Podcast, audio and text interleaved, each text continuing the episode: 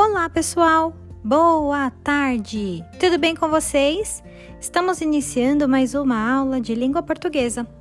Nesse nosso primeiro encontro, nós iremos entender quando usar as palavrinhas mais e mais, mal e mal.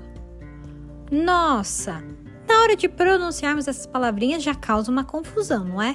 Mas não se preocupe, em nossa aula eu vou explicar tudo direitinho para vocês, tá bom? E também juntos iremos fazer as atividades da sessão do Vamos Recordar. Combinado?